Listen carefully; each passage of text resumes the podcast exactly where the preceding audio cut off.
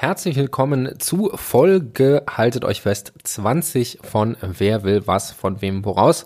Und diese Folge hält gleich zwei Premieren bereit. Nämlich ist es die erste Folge, die sich mit dem Bereicherungsrecht beschäftigt und hier einen ja, doch relativ umfangreichen Einstieg bieten soll.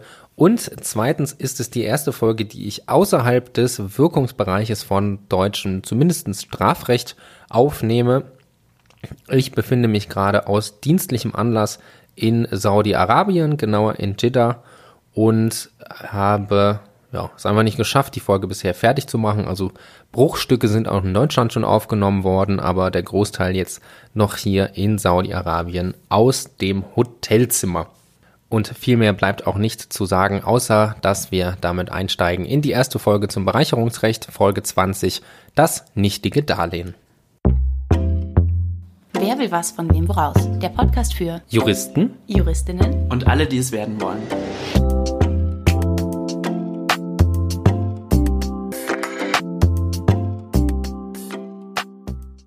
Beginnen wir als erstes mit dem Sachverhalt. Wir haben heute nur zwei Protagonisten und das ist einmal Alex, der recht knapp bei Kasse ist und sich deshalb überlegt, dass er ein Darlehen aufnehmen möchte und geht deswegen zu seiner Bank. Da Alex bisher jetzt nicht durch seine sonderlich hohe Kreditwürdigkeit aufgefallen ist, denkt sich der Bankmitarbeiter, dass er nur gegen einen Zinssatz von 40 Prozent pro Jahr ihm die Darlehenssumme, die gewünschte von 10.000 Euro, auszahlen kann. Das hält Alex aufgrund seiner bisher fehlenden Erfahrungen mit solchen Geschäften für einen angemessenen Zinssatz und er einigt sich. Daraufhin verprasst er das Geld in einer ausschweifenden Karibikreise, kehrt nach Deutschland zurück, hat wieder kein Geld, aber erfährt glücklicherweise in einer Kneipe von Freunden, dass solche Verträge mit hohen Zinssätzen keinerlei Rechtswirkung entfalten würden. Das findet er natürlich hervorragend, weil er glaubt, jetzt die Darlehenssumme nicht zurückzahlen zu müssen. Und die Bank fragt uns jetzt, wir als herausragende Juristinnen und Juristen werden gefragt, wie kann die Bank die Darlehenssumme und die Zinsen von Alex verlangen? Und damit beginnen wir mit der Lösung dieses schönen bereicherungsrechtlichen Einstiegsfalles. Wir beginnen natürlich wie immer anhand unseres Aufbauschemas mit den vertraglichen Ansprüchen. Da könnte die Bank zunächst einen Anspruch auf Darlehensrückzahlung in Höhe von 10.000 Euro und das zuzüglich 8.000 Euro Zinsen, also 40 Prozent pro Jahr aufgrund des Darlehensvertrages aus 488 Absatz 1 Satz 1 haben. Für einige dürfte diese Norm vielleicht neu sein, deswegen kurz gesagt, 488 sind die vertragstypischen Pflichten beim Darlehensvertrag und bezieht sich auf das Gelddarlehen und regelt eben, dass der Darlehensgeber zur Bereitstellung der Darlehenssumme verpflichtet ist und der Darlehensnehmer diese mitsamt der vereinbarten Zinsen zurückzahlen muss.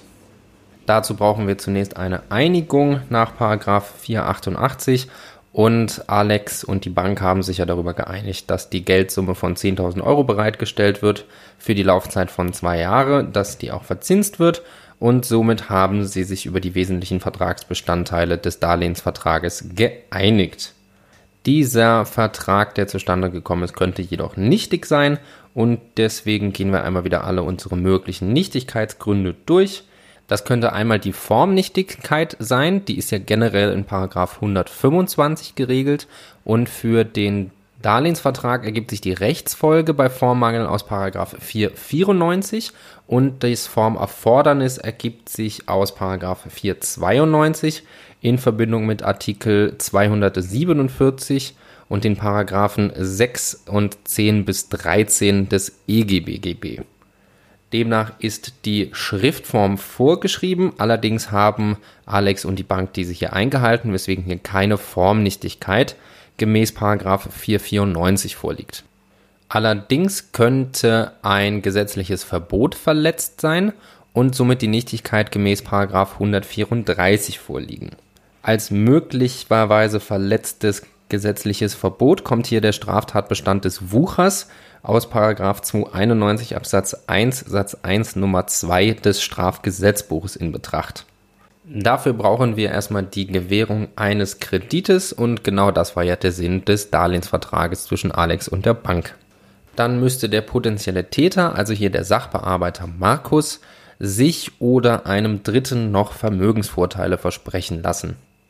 Alex verspricht ja die Zahlung von Zinsen in Höhe von 40 Euro pro Jahr, was einen Vermögensvorteil darstellt, und der kommt ja der Bank also einem Dritten zugute. Ich habe mich übrigens gerade gewundert, warum ich die ganze Zeit komische Geräusche aus meinem Schlafzimmer höre, aber immer wenn ich Alex sage, geht Alexa an. Irgendwie fühlt sie sich dann auch angesprochen. Ich äh, stöpsel die mal kurz aus. So, das wäre erledigt. Weiter mit der Falllösung. Die Vermögensvorteile, die vom Bewucherten, also in diesem Falle Alex, versprochen wurden, die müssen auch in einem auffälligen Missverhältnis zur Leistung stehen. Zur Beurteilung dieses wird immer verglichen, was ist der objektive Wert der gegenseitigen Leistung und was wurde tatsächlich versprochen. Und bei Zinsen von Darlehen kann man ungefähr ab dem doppelten üblichen Zinssatz von einem auffälligen Missverhältnis sprechen.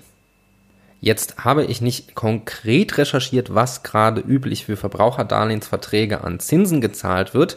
Allerdings, wenn man sich den Leitzins im Negativbereich anguckt und äh, sich überlegt, für was für Zinssätze man Häuser finanzieren kann, was man da für Werbeangebote teilweise bekommt, dann wird auch so ein relativ kurzfristiger Verbraucherdarlehensvertrag für diese geringe Höhe nicht unbedingt viel mehr sein. Also ich glaube, mit fünf bis zehn Prozent liegt man schon im oberen Bereich wenn man noch davon ausgeht, dass Alex nicht sonderlich kreditwürdig ist, vielleicht sogar 15 Prozent, aber auf jeden Fall unter 20 Prozent, das ist schon utopisch hoch, also auf jeden Fall ist man in diesem Bereich des doppelten üblichen Zinssatzes mit 40 Prozent pro Jahr und damit liegt ein auffälliges Missverhältnis hier vor.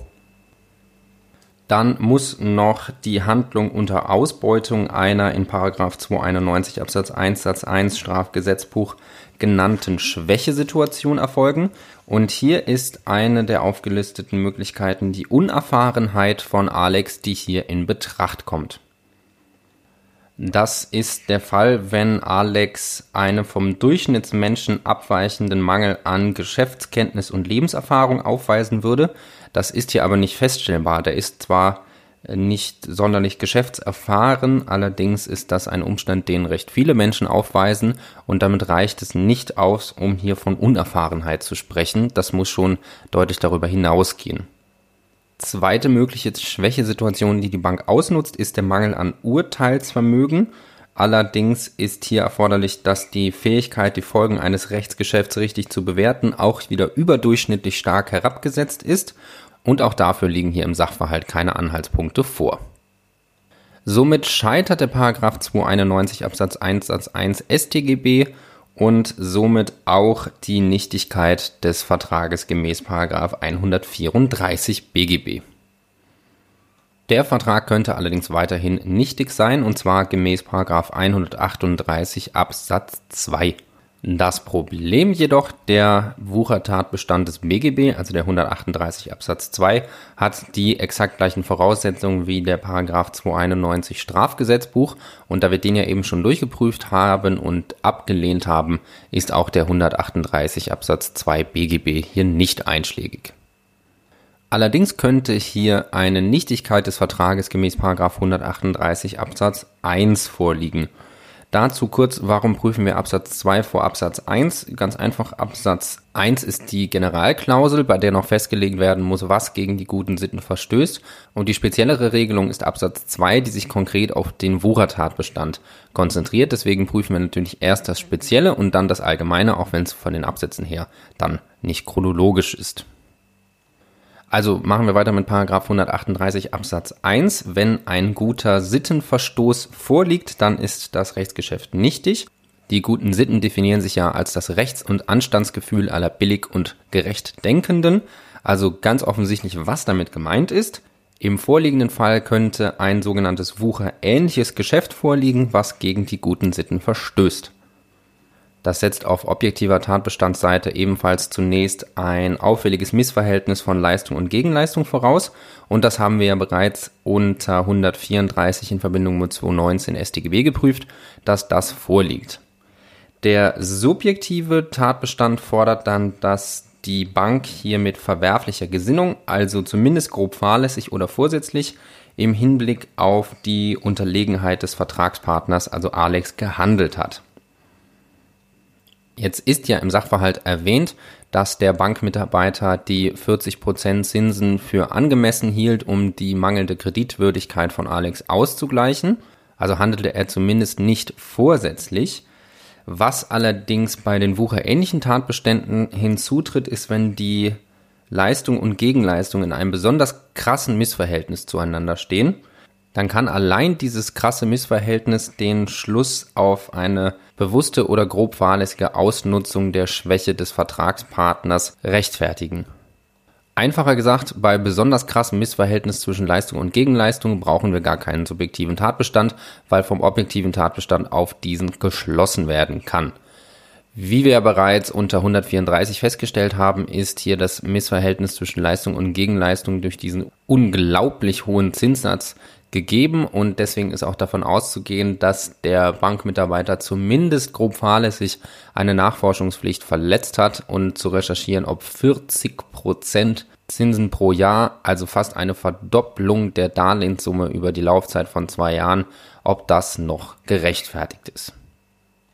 Somit haben wir eine Vermutung der verwerflichen Gesinnung seitens der Bank und damit den Tatbestand des Paragraphen 138 Absatz 1 in Ausfüllung des wucherähnlichen Geschäfts erfüllt.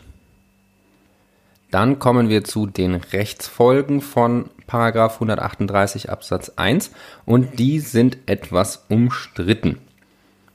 Hier wird teilweise vertreten, dass es sich um eine Teilnichtigkeit handeln muss. Das heißt, das Rechtsgeschäft an sich bleibt bestehen, jedoch nur die zur Wucher führende Preisabsprache wird nichtig und wird ersetzt durch eine objektiv angemessene Preisregelung. Das Argument dieser Ansicht, was sich auch hören lässt, ist, dass die Wucher eigentlich ja schon in Paragraph 138 Absatz 2 und ja darüber hinaus sogar nochmal in 134 in Verbindung mit 291 StGB geregelt ist.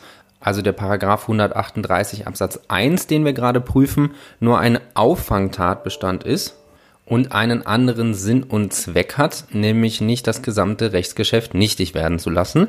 Das ist Aufgabe von 138 Absatz 2 beziehungsweise von 134 in Verbindung mit 291 StGB. Somit wäre der Darlehensvertrag weiterhin wirksam und es wäre festzulegen, was ein marktüblicher Zinssatz wäre, der dann an die Stelle der 40% Zins pro Jahr treten würde. Die Gegenansicht geht allerdings davon aus, dass Paragraph 138 Absatz 1 die gleichen Folgen beim Wucher ähnlichen Geschäft hat, wie es bei der Wucher 138 2 und 134 hätten, nämlich die gesamte Nichtigkeit des Rechtsgeschäfts. Und das Argument ist, dass Unternehmer sich sonst gefördert sehen könnten, die Grenzen der Sittenwidrigkeit auszutesten, weil sie keinerlei Risiko hätten, denn wenn das Geschäft dann doch als sittenwidrig eingestuft wird, dann tritt ja der marktübliche Zinssatz an deren Stelle, also ein Geschäft, was sie wahrscheinlich sowieso abgeschlossen hätten. Sie können also nur gewinnen dadurch und das kann nicht Sinn und Zweck einer die guten Sitten schützenden Norm sein. Im Ergebnis ist diese Ansicht vorzugswürdig und deswegen haben wir die Nichtigkeit des Darlehensvertrages gemäß 138 Absatz 1 und somit auch keinen vertraglichen Rückzahlungsanspruchs der Bank gegen Alex aus 488 Absatz 1 Satz 2. Da das hier ja eigentlich ein bereicherungsrechtlicher Fall sein soll, kommen wir jetzt zu den Ansprüchen aus ungerechtfertigter Bereicherung und zunächst zur Leistungskondition aus 812 Absatz 1 Satz 1 erste Variante. Dazu müsste Alex zunächst etwas erlangt haben und etwas ist weit gefasst und umfasst jede vermögenswerte rechtliche Position. Und hier hat er ja durch Überweisung, ich gehe mal davon aus, dass das Darlehen überwiesen wurde und nicht in Bar ausgezahlt wurde, hat er ja den Auszahlungsanspruch gegen seine eigene Bank erworben und somit die Möglichkeit der Kapitalnutzung erhalten. Dies ist ein etwas, was er da erlangt hat dann müsste das Ganze noch durch Leistung der Bank erfolgt sein. Und Leistung ist ja jede bewusste und zweckgerichtete Mehrung fremden Vermögens. Und die Bank wollte ja bewusst das Vermögen von Alex mehren und hat das auch zweckgerichtet getan, weil es an die vermeintliche Verbindlichkeit des Darlehensvertrages geglaubt hat. Dann muss das Ganze noch ohne Rechtsgrund erfolgt sein und wie wir ja bereits festgestellt haben, ist der Darlehensvertrag gemäß 138 Absatz 1 nichtig und somit liegt auch kein Rechtsgrund vor. Somit sind die Voraussetzungen des Paragraph 812 Absatz 1 Satz 1 erste Variante, also der Leistungskondition, erfüllt und wir kommen zu den Ausschlussgründen. Zunächst denkbar ist Paragraph 814 Variante 1. Paragraph 814 Variante 1 ist erfüllt, wenn der Leistende positive Kenntnis von der Rechtslage im Zeitpunkt der Leistung hatte. Das bedeutet, der Leistende muss gewusst haben, dass er zur Leistung nicht verpflichtet ist.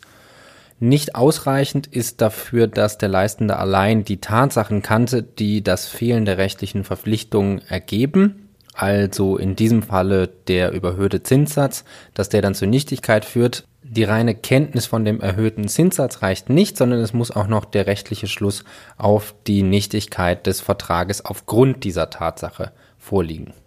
Da es ja in den meisten Fällen sich allerdings um juristische Laien handeln wird, ist natürlich auch die Parallelwertung in der Laiensphäre maßgeblich. Auch der hier handelnde Mitarbeiter der Bank ist kein Jurist und deswegen auch nach der Parallelwertung in der Laiensphäre zu beurteilen und die Kenntnis oder Unkenntnis von dem Mitarbeiter muss der Bank gemäß Paragraph 166 Absatz 1 zugerechnet werden. Allerdings ging dieser ja von der Zulässigkeit des vereinbarten Zinssatzes wegen des erhöhten Kreditausfallrisikos aus und deswegen liegt auch keine positive Rechtskenntnis auf Seiten der Bank vor, weswegen Paragraph 814 Variante 1 hier nicht einschlägig ist.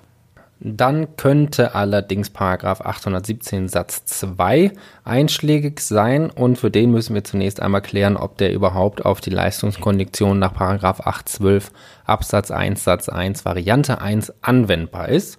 Und die treue Zuhörerschaft unter euch, die wird sich jetzt erinnern, dass wir diese Frage bereits in Folge 1 der Schwarzarbeit beantwortet haben.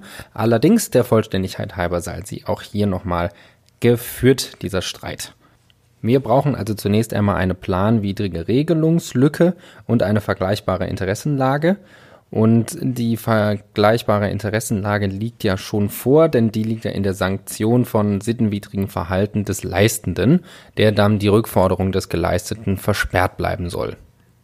Die Planwidrigkeit der Regelungslücke lässt sich auch darauf stützen, dass wenn im Rahmen des Paragraphen 817 der Leistende auch von einem selbst sittenwidrig handelnden Leistungsempfänger die Leistung nicht zurückfordern können soll, dann darf er ja wohl erst recht nicht gegenüber einem selbst nicht sittenwidrig Handelnden die Leistung zurückverlangen können auch weiter für die analoge Anwendung spricht, dass, wenn man die Anwendbarkeit der Vorschrift ihrem Wortlaut entsprechend auf den Fall des Paragraphen 817 Satz 1 beschränkt, dann würde sie praktisch leer laufen, denn bei beiderseitigen Sittenverstoß ist ja auch das Kausalgeschäft nichtig, also ein Rückforderungsanspruch ergibt sich dann auch aus Paragraph 812 Absatz 1 Satz 1 erste Alternative, also aus der Leistungskondition und dann wäre ja Paragraph 817 Satz 1 wieder nicht anwendbar, wegen des Vorrangs der Leistungskondition. Somit können wir Paragraph 817 Satz 2 auch auf die Leistungskondition analog anwenden.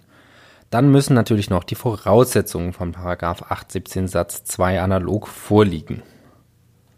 Das ist zunächst ein objektiver Sittenverstoß des Leistenden, also hier der Bank, und das haben wir schon geprüft, dass dies wie auch bei Paragraph 138 Absatz 1 vorliegt. Allerdings brauchen wir auch einen subjektiven Verstoß, das heißt, der Bank muss hier bewusst gewesen sein, dass sie mit dem Darlehensgeschäft die guten Sitten verletzt. Das setzt wie Paragraph 814 auch grundsätzlich erst einmal positive Rechtskenntnis voraus. Allerdings anders als bei 814 reicht es in 817 Satz 2, den wir ja hier prüfen, auch aus, wenn der Leistende in Folge grober Fahrlässigkeit die Sittenwidrigkeit verkannt hat. Und darunter fällt es auch, wenn sich der Leistende leichtfertig der Einsicht der Sittenwidrigkeit verschließt Und das Argument dafür ist, dass sonst die Befürchtung genährt werde, dass ein, wie heißt es so schön, Wertblinder für sein unterentwickeltes Unrechtsempfinden auch noch belohnt wurde, weil bei ihm dann der subjektive Tatbestand des 8.17 Satz 2 nicht erfüllt wäre, während der, der bewusst sittenwidrig handelt, aufgrund seines normalen, in Anführungsstrichen, Werteverständnisses hier dem Ausschlussgrund des Paragraphen 8.17 Satz 2 unterworfen wird. Und das ist ja wohl hier einschlägig, also wer in einer Bank arbeitet und 40% Zinsen für angemessen hält, ja, also der verschließt sich schon mindestens leichtfertig der Einsicht, dass er hier sittenwidrig handelt und somit ist auch der subjektive Tatbestand des Paragraphen 817 Satz 2 erfüllt. Die Frage ist jetzt, was sind die Rechtsfolgen von Paragraph 817 Satz 2? Grundsätzlich spricht er ja davon, dass der Leistende das vom Erfänger Erlangte nicht zurückfordern kann. Also, wenn man das auch auf die Darlehenssumme bezieht, das bedeutet dann, dass Alex hier die 10.000 Euro behalten darf und auch keine Zinsen zahlen muss. Allerdings würde das ja ein Darlehen zur Schenkung umfunktionieren, was ja irgendwie nicht so ganz Sinn und Zweck der Sache sein kann. Und deswegen muss Paragraph 817 Satz 2 hier eng ausgelegt werden. Denn wenn man sich anguckt, was ist eigentlich das sittenwidrige Rechtsgeschäft, aufgrund dessen die Leistung erfolgt ist, und das ist die Kapitalüberlassung auf Zeit. Deswegen ist es auch nach ständiger Rechtsprechung des BGH der Fall, dass der Leistungsbegriff von 817 Satz 2 nur Zuwendungen erfasst, die nach dem Vertragsverhältnis, also dem nichtigen Vertragsverhältnis, endgültig in das Vermögen des Empfängers übergehen sollen und dort auch wirtschaftlich verbleiben. Und das ist ja grundsätzlich bei einem Darlehen nicht der Fall, weil dieses ja nur zur Überlassung auf Zeit berechtigt. Nochmal zusammengefasst, scheitern tut Paragraph 817 Satz 2 bezogen auf die Darlehenssumme dann daran, dass der Leistungsbegriff diesen nicht erfasst. Das bedeutet somit, dass Paragraph 817 Satz 2 hier nicht die Rückforderung insgesamt ausschließt, sondern weiterhin fraglich ist, was hier zurückzugewähren ist. Das ist dann einmal, wie oben schon dargelegt, natürlich nicht die Darlehenssumme, weil diese ja schon gar nicht vom Leistungsbegriff des Ausschlussgrundes des Paragraphen 817 Satz 2 erfasst ist und somit ist Alex zur Herausgabe der Kapitalsubstanz nach Paragraph 812 Absatz 1 Satz 1 Variante 1 verpflichtet. Und da es naturgemäß nicht möglich ist, das konkrete Kontoguthaben, was er durch die Bankgutschrift erhalten hat, herauszugeben, bestimmt sich die Herausgabepflicht nach dem Paragraphen 18 Absatz 2 und er hat dann Wertersatz zu leisten und das ist der Wert eines Bankguthabens von 10.000 Euro sind, na, die Mathematiker wissen es, 10.000 Euro. Das Bereicherungsrecht dient ja grundsätzlich dazu, erlangte Bereicherungen abzuschöpfen. Deswegen könnte man noch überlegen, ob nicht auch die Möglichkeit der unentgeltlichen Kapitalnutzung auch ein erlangtes ist und somit auch herauszugeben ist, was sich einerseits aus 818 Absatz 1 ergeben kann. Denn der ersparte marktübliche Zins könnten Nutzungen darstellen. Allerdings ist ja der Grundsatz des Bereicherungsrechts nur tatsächlich Erlangtes abzuschöpfen und deswegen sind von 818 Absatz 1 auch nur tatsächlich gezogene Nutzungen erfasst. Ersparte Aufwendungen hingegen sind keine tatsächlich erzielten Einnahmen und deswegen kommt auch die Herausgabe der ersparten Aufwendungen hier des ersparten marktüblichen Zinses nicht aus 818 Absatz 1 in Betracht. Allerdings könnte Alex zum Wertersatz gemäß 818 Absatz 2 bezogen auf die Möglichkeit der unentgeltlichen Kapitalnutzung leisten müssen. Ob das zu erfolgen hat, ist etwas umstritten und teilweise wird dies in der Literatur bejaht. Das Argument dafür ist der Normzweck des Paragraphen 817 Satz 2, aus dem sich ergebe, dass der Bewucherte nur die zeitweise Kapitalnutzung ohne die vereinbarte Vergütung behalten darf.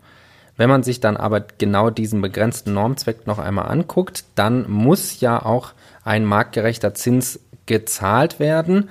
weil Paragraph 817 Satz 2 sonst auch noch einen Strafcharakter erhalten würde und das BGB straft ja nicht.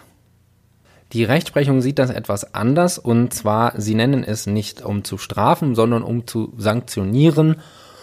Oh, ich glaube, manche benutzen diese Worte sogar synonym, aber naja. Nichtsdestotrotz ist nicht von der Hand zu weisen, dass, wenn man der Literatur hier folgt, das Risiko des sittenwidrigen Geschäfts hier komplett entfallen würde und der Kreditgeber wieder angehalten wäre, die Grenzen der Sittenwidrigkeit auszutesten. Also eine Argumentation, die man bei aufmerksamem Hören dieser Folge bereits einmal gehört hat. Und auch an dieser Stelle folgen wir dieser Ansicht und versagen einen Wertersatz bezüglich der kostenlosen Kapitalnutzung. Somit haben wir schon mal die Rechtsfolgen festgelegt und zwar schuldet Alex die Rückzahlung der Netto-Darlehenssumme. Allerdings könnte hier Alex entreichert sein. Denn was unzweifelhaft eingetreten ist, dass das Geld, was durch das Darlehen erhalten wurde, dass Alex das durch seine Reise in die Karibik auf den Kopf gehauen hat. Also das ist auf jeden Fall weg.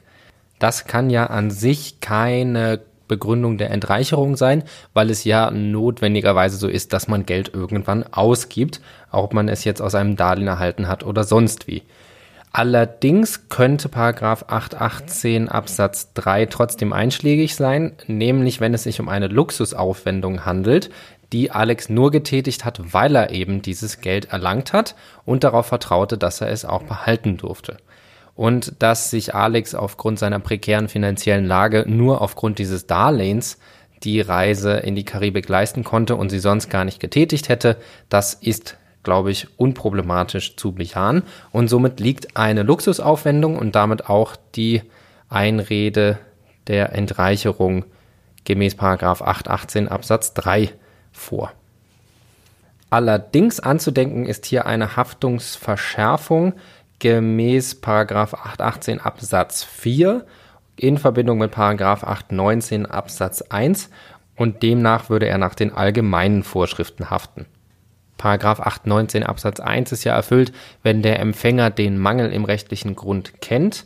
Und hier ist zwar nicht der Fall, dass Alex die Sittenwidrigkeit des Darlehensgeschäftes kennt, allerdings weiß er ja, dass er bei zustande gekommenem Darlehensvertrag nach Ablauf der Nutzungsdauer zur Zurückzahlung der Darlehenssumme verpflichtet ist, also kannte er auch seine Herausgabepflicht und deswegen haftet er nach 818 Absatz 4 hier verschärft nach den allgemeinen Vorschriften. Das Ganze ist noch etwas umstritten, ob man Paragraph 819 Absatz 1 hier analog oder direkt anwenden kann. Allerdings auch die analoge Anwendung führt ja hier zum gleichen Ergebnis, nämlich dass sich der Empfänger eines Darlehens, dessen Darlehensvertrag nichtig ist, sich nicht auf den Wegfall der Bereicherung infolge des Untergangs der Darlehenssumme berufen kann, sondern nach allgemeinen Grundsätzen haftet. Die Frage, die sich jetzt stellt, was heißt eigentlich Haftung nach allgemeinen Vorschriften? Und das bedeutet die Haftung auf Schadensersatz wegen schuldhaft verursachter Unmöglichkeit gemäß 292 in Verbindung mit 989. Hierzu die Erklärung, was ist das eigentlich für ein Anspruch? Und zwar bestimmt sich nach 292 die Haftung bei Herausgabepflicht und der verweist wiederum auf die Herausgabe nach den Vorschriften, welche für das Verhältnis zwischen Eigentümer und Besitzer vom Eintritt der Rechtsgängigkeit an gelten, also auf das EBV des bösgläubigen Besitzers und deswegen bestimmt sich die Haftung im Endeffekt nach 989. Und gemäß 989 haftet der Besitzer gegenüber dem Eigentümer ja für den Schaden, der daraus entsteht, dass er die Sache vernichtet, beschädigt oder aus sonstigem Grunde nicht herausgeben kann. Und hier ist ja die fehlende Herausgabemöglichkeit einschlägig, weil das Geld ja verbraucht wurde. Das heißt, wir brauchen zunächst eine Herausgabepflicht gemäß 292 und das ist ja hier die Rückzahlung der Darlehenssumme, was eine Herausgabepflicht ist. Die Herausgabe muss dann auch noch unmöglich sein. Hier hat ja Alex den Auszahlungsanspruch gegen seine Bank durch die Überweisung der darlehensgebenden Bank erhalten. Und da das Geld ja aber verbraucht ist, also er keinen Auszahlungsanspruch mehr gegen seine Bank hat, kann er diesen auch nicht herausgeben, also abtreten. Und das Geld in Bar ist ja auch weg, also es gibt keine Möglichkeit mehr, das Erlangte, also die Darlehenssumme herauszugeben. Das Ganze muss gemäß Paragraph 989 auch noch nach Eintritt der Rechtshängigkeit erfolgt sein und somit liegt die der Rechtshängigkeit gemäß Paragraph 819 Absatz 1 gleichstehende Bösgläubigkeit hier von Anfang an vor und somit auch vor dem die Unmöglichkeit begründenden Ereignis. Dann muss Alex das Ganze auch noch zu vertreten haben und vertreten müssen im Sinne von 989 ist jedes freiwillige Handeln was hier bei Inanspruchnahme des Auszahlungsanspruchs durch Abheben des Geldes ebenfalls vorliegt. Und damit kommen wir zum Ergebnis, dass er, also Alex, gemäß Paragraph 819 Absatz 1 BGB analog in Verbindung mit Paragraph 818 Absatz 4 in Verbindung mit Paragraph 292 und 989 auf Schadensersatz in Höhe von der Darlehenssumme, also 10.000 Euro, haftet. Allerdings dieser Anspruch wird erst mit Ablauf des vereinbarten Zahlungsziels fällig, weil die Bank ja so gestellt werden soll, wie sie ohne das schädigende Ereignis gestanden hätte. Das ergibt sich ja aus 249 Absatz 1 und ohne das schädigende Ereignis hätte sie das Geld ja auch erst zum Ende der Darlehenslaufzeit zurückerhalten. Dementsprechend entsteht auch erst der Zinsanspruch der Bank und Zinsanspruch hier gemäß Paragraph 291, 288 Absatz 1, also 5 Prozentpunkte über dem Basiszinssatz, allerdings erst ab dem Ende der Darlehenslaufzeit, weil die Bank ja bis dahin ohnehin ohne ihr Geld auskommen hätte müssen und Alex ja auch eine Nutzungsmöglichkeit hatte. Das Ganze ergibt sich dann auch nochmal aus dem Verzug nämlich 5% über den Basiszinssatz gemäß die Kette wird lang 292, 281, 2, 286, 1, 288, 1. Allerdings auch ja erst mit Eintritt des Verzuges und Verzug trägt dann natürlich erst ab Fälligkeit ein und fällig ist die Rückzahlung ja erst zum Ablauf des Darlehensvertrages. Und das war's. Huh, ich habe mich ein bisschen durchgekämpft durch diesen Fall. So Einstieg ins Bereicherungsrecht für einen Einstieg fand ich es doch relativ kompliziert. Nicht den Sachverhalt, aber die Lösung.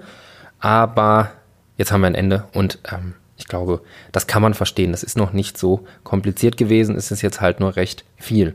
Wir fassen nochmal zusammen. Alex hat an die K-Bank das Erlangte herauszugeben, also die Kapitalsubstanz von 10.000 Euro. Und das ergibt sich aus Paragraph 812 Absatz 1 Satz 1 erste Variante, 819 Absatz 1 analog in Verbindung mit 818 Absatz 4 in Verbindung mit Paragraph 292 989.